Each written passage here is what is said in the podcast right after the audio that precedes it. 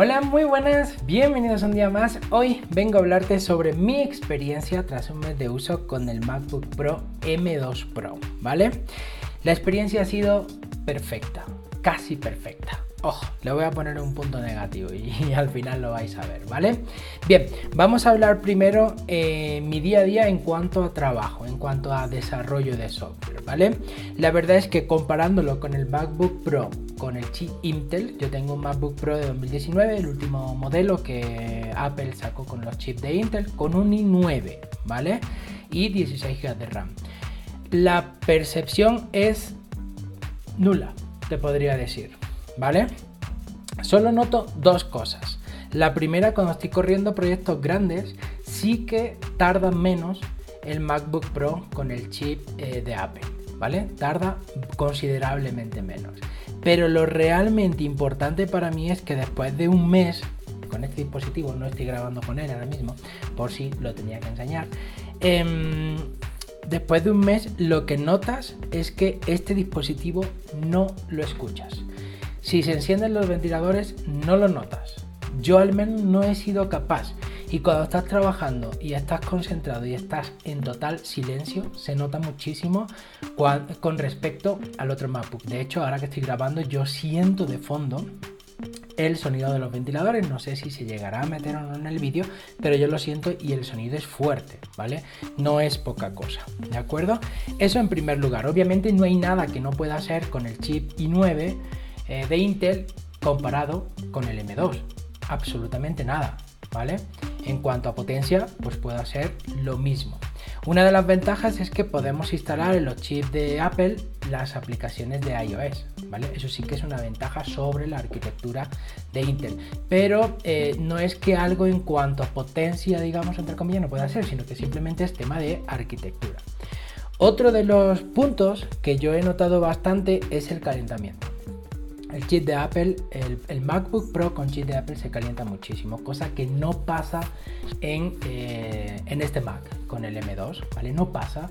Si se calienta, pues eh, ya te digo, como los ventiladores ni los escucho, pues no los notas, ¿vale? Otro punto del que quiero hablar es la edición de vídeo. Yo edito vídeo, edito vídeo no solo para este canal, también para otro canal que tengo de gaming, que se llama Gali Game, por si te interesa. E hice una prueba de un vídeo de una hora y media en los dos Mac, las mismas condiciones, ¿vale? Solo que a este MacBook, al, al MacBook con M2, le puse un reto extra y es hacerlo con batería, que todos sabemos que los chips de Intel con batería bajan la potencia para aumentar la vida de la batería. Bueno, pues con un vídeo de una hora y media el MacBook Pro con chip de Intel tardó, perdón, consumió un 30% de batería. Yo no me puedo plantear estar una hora y media editando con el MacBook Pro con el i9 porque directamente se apaga, ¿vale? Primer punto.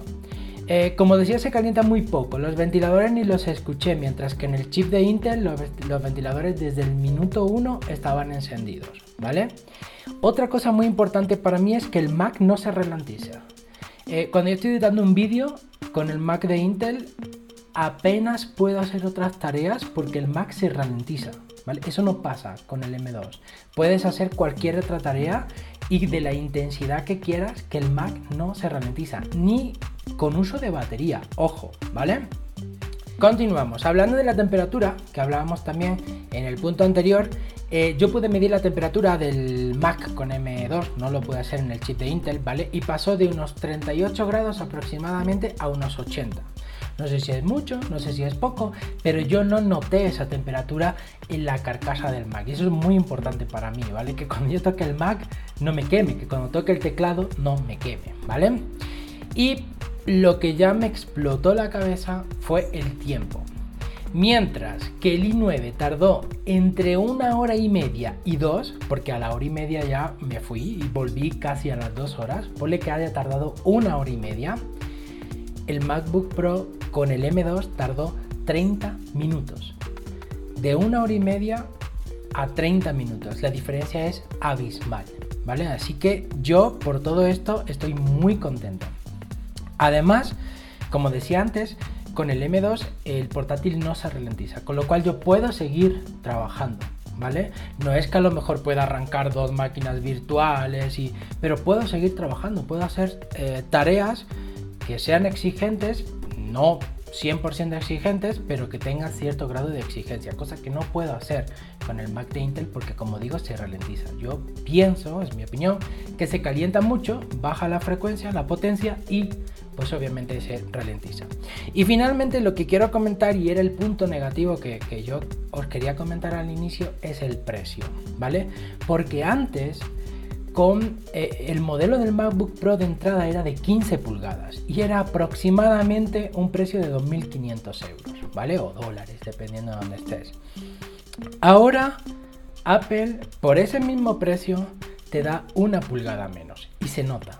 Cuando tú estás trabajando en modo movilidad, se nota, cuando no tienen un, monitor externo, se nota muchísimo que la pantalla es mucho más pequeña, ¿vale?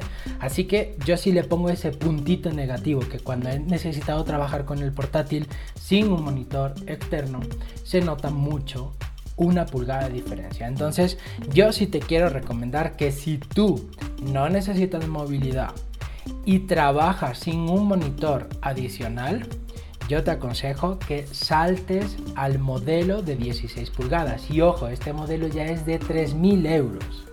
Entonces, obviamente el precio yo considero que sí ha subido, ¿vale?